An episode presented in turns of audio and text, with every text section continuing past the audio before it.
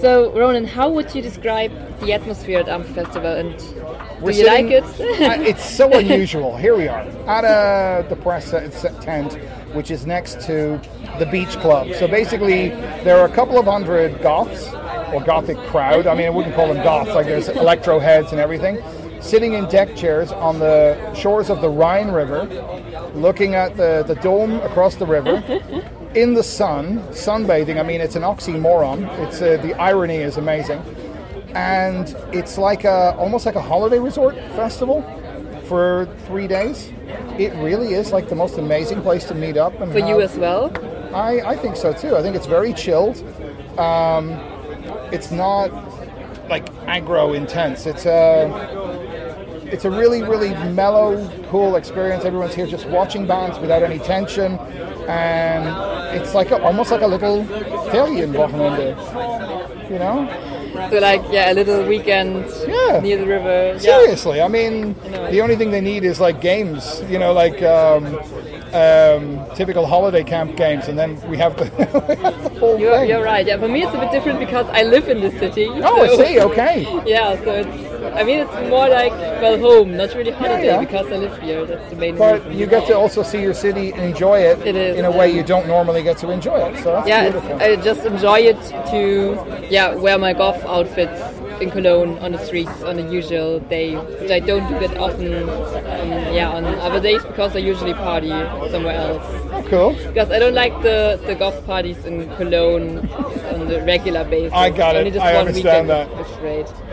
Okay, um, so well, after all these years where you were uh, on stage recording, um, and after all these years where you have been headliner of Amphi Festival, are you still nervous, or how does it feel?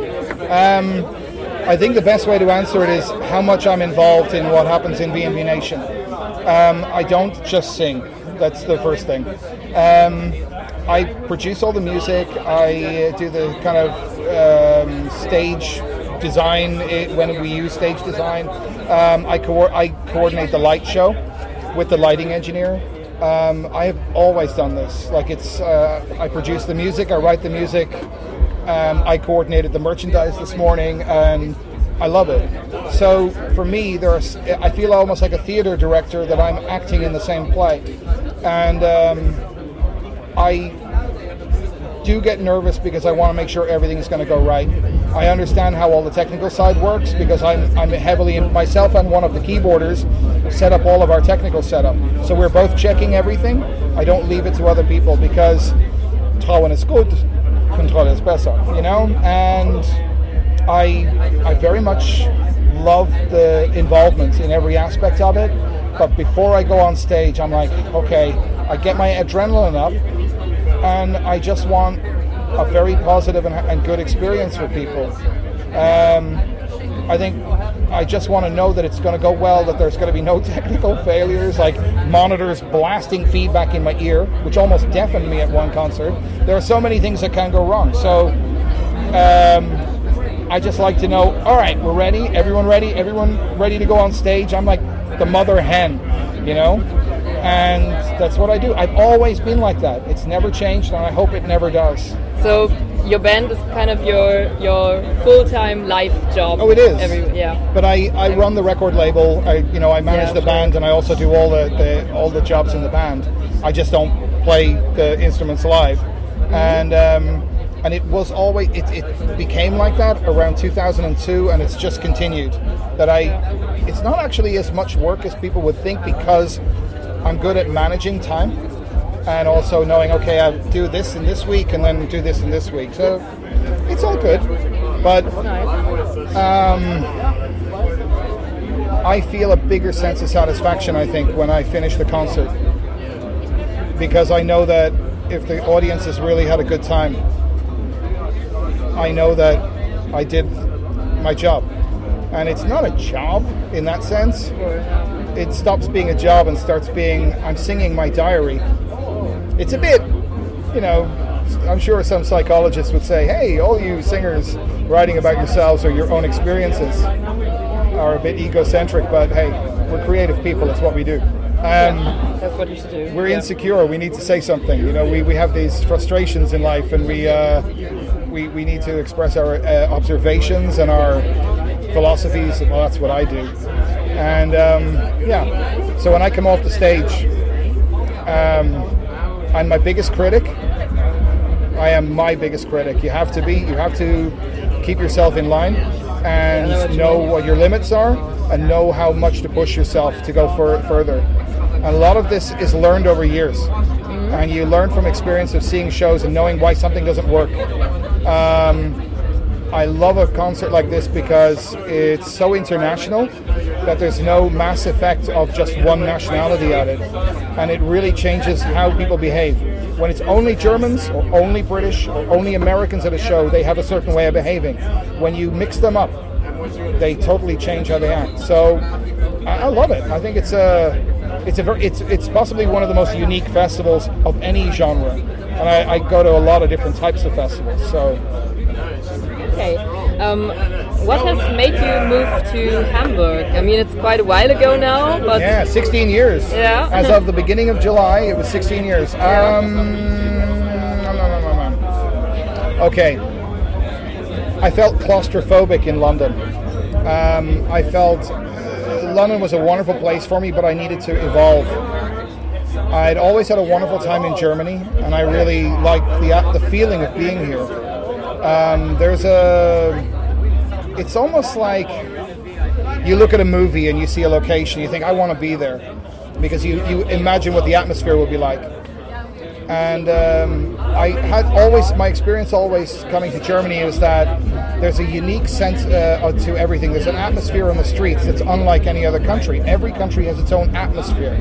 And um, just because of the way things look and the way people behave and whatever, I needed a new horizon. I needed to challenge myself. I needed to be in a country where I did not know anything about the system. And um, I live for new experiences. And so what did you not know about the system the, the whole tax system, Okay, the, you know, yeah, the, the know. bureaucratic system, how to Okay. register here. That's, yeah, Um, that's something that if a German comes to Ireland, it's always pretty, yeah, It's it's, pretty fun. easy. it is. It's a lot easier, and it's gotten it's gotten a lot more complicated here as well. If you're an independent creative person, it's not made easy for you. Um, the days of uh, the days of uh, the on, like encouraging entrepreneurs that Helmut Kohl's government brought in, that's gone. Uh, they don't want entrepreneurs anymore, which is a pity because we're in a time when people are really interested in being entrepreneurs and creating crazy new ideas. That's the future. You know, out of out of a, an acorn, a tree shall grow. You don't. A tree does not just magically appear. Anyway, wow, philosophical and poetic. Look, it uh, suits our picture. exactly right. yeah. Um, so I I really like the atmosphere in Hamburg. I, I, I loved the city. I, I thought it was it's dark in a way, but in um, it reminded me a lot of Dublin. That everywhere you go around every corner, um, the weather was the same. Every time you go around a corner, there's something new, something on every back street, something hidden. The city itself is very beautiful. And wherever you are, and you're talking in English on a phone, old people will come up to you and start trying to talk to you in Ger- or in English, and then they'll be like, um, they'll be talking to you in English, and then they will start to tell you something about the history of the street you're on. Like they are really, in an unarrogant way, they're in love with their city in a very modest, modest way. So I, I, I love that aspect. Second thing is, um, all the people I work with are based there my booker, my, my publisher, uh, some of the live crew, a lot of friends, and I couldn't think of a better place to to be. And I, I visited it a few times, and suddenly it hit me, and I thought, this is a beautiful place. I, I I love it. It's got an incredible history, but it's not arrogant. So I felt very at home. Plus, in Germany, you have a choice that you don't have in London. In London, you're either in the chaos or you don't live in London. It's there wherever you are every minute of the day. And that's why I felt claustrophobic because I needed green, I needed peace, I needed to know that I wasn't just hiding on a side street to have just a sense of peace. Um, I live in a nice neighborhood, it's quiet, but then I can go and go to the party zone and do all the crazy stuff. and I can go to a beautiful museum, or I can go to all the parks there, or I can do all these wonderful things. I had the choice. But it's a world class city, but still on a village mentality. All right, That's- enough, that's true, that's enough true of the advert for Hamburg. Yeah, yeah, I love Hamburg myself, so I, Ah, I understand you. Um, can we expect a new album? Yes? I'm writing one. Um, Can you tell us a I well, um, I've written about six pieces for it so far. I'm not playing anything new yet until I'm finished with the pieces, until I'm really happy. And I always keep going back to them and going back to them and then tweaking them. Um, changing direction, but not away from what people would expect, say from VNV Nation, but changing direction in my the styles that I want to, uh, ex- uh, and also my message that I want to express on the album. Um, I'm I've been spending a long time building up a studio. I had a lot of bad luck with with some studios. The studio I work that I, I rented that I recorded um, where I recorded uh, Faith, Power and Glory, Automatic, Transnational. Um, this was a really dangerous place with toxic schimmel on the walls, and it almost killed me. That's not a joke. Um, I was so sick making the last album that I was going to doctors and they couldn't find out what was wrong with me. And um, what happened was I gave up smoking, and for some reason, by smoking, I was kick-starting my immune system to cover it. And as soon as I stopped smoking, um, all of these things came out. Um, I collapsed on stage with um, I had um, Rippenfellentzündung, but for us, it's we call it something much more serious. The doctor said you have uh, pleuritis, which we all use technical terms. We don't describe an illness. We use the term that a doctor uses because we know what it means. Anyway, and um, I I had to cancel a concert. And a couple of months later, I was on stage and I was breathing in to are you tired? Am I boring you? Sorry. and I um, I breathed in to sing a really long note, and I couldn't breathe, and I just felt this incredibly sharp pain in my chest. And um, what happened was in the year, I found out that the mycotoxin level in my blood, which comes from poisons, had reached a really high level. And um, the doctor said, You need to, whatever's causing this, we need to find out. You need to get the fuck out of there now. So we found out what the cause was, and he said, You have to leave now. And um, a good actor was with me. He did all these tests on all the environments I was in. And he said, You cannot go back into this building. You have to employ people to come and take your studio away. So I was without a studio for six months. I was recovering.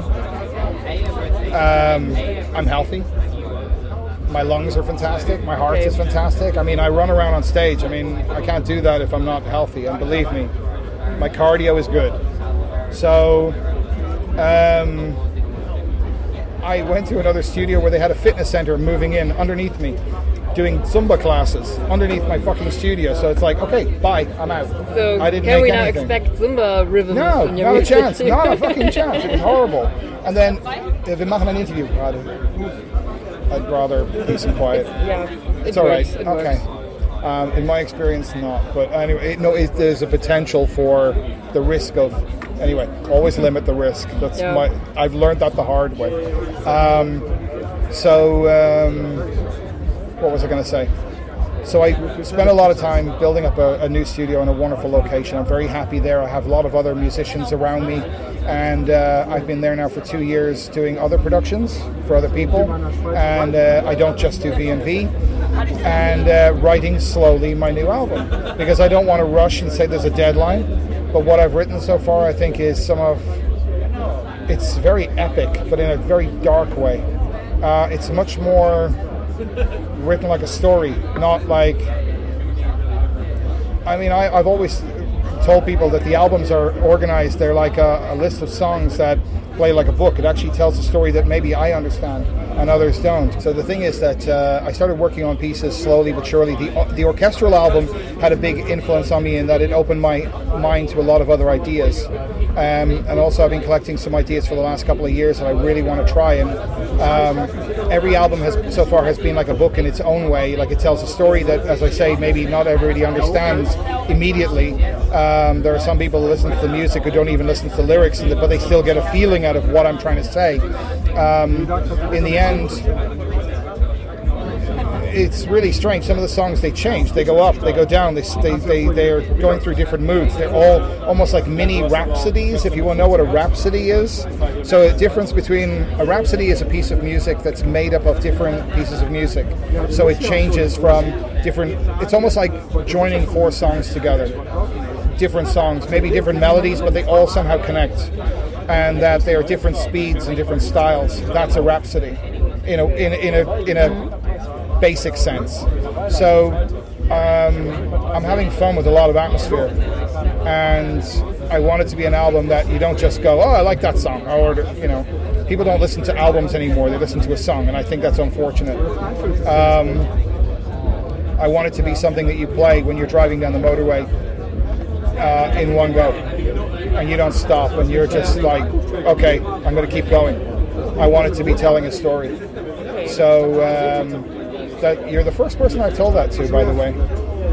First person to ask in an interview. So congratulations to you. High five. Ooh. Lovely. Okay, so that means you just take your time. And No, I know. Next day- year, the album will be out Okay. next year. I'm pretty sure that I know what the next pieces will be. There's about six more pieces to finish, and I get an idea, and then I work on the idea, and I complete it. Um, I think there's about six more pieces, maybe seven. I don't know. Can't say. But I'm already setting a deadline for myself of mid next year to release the album, or not release it, but to be finished. Okay, then thank you.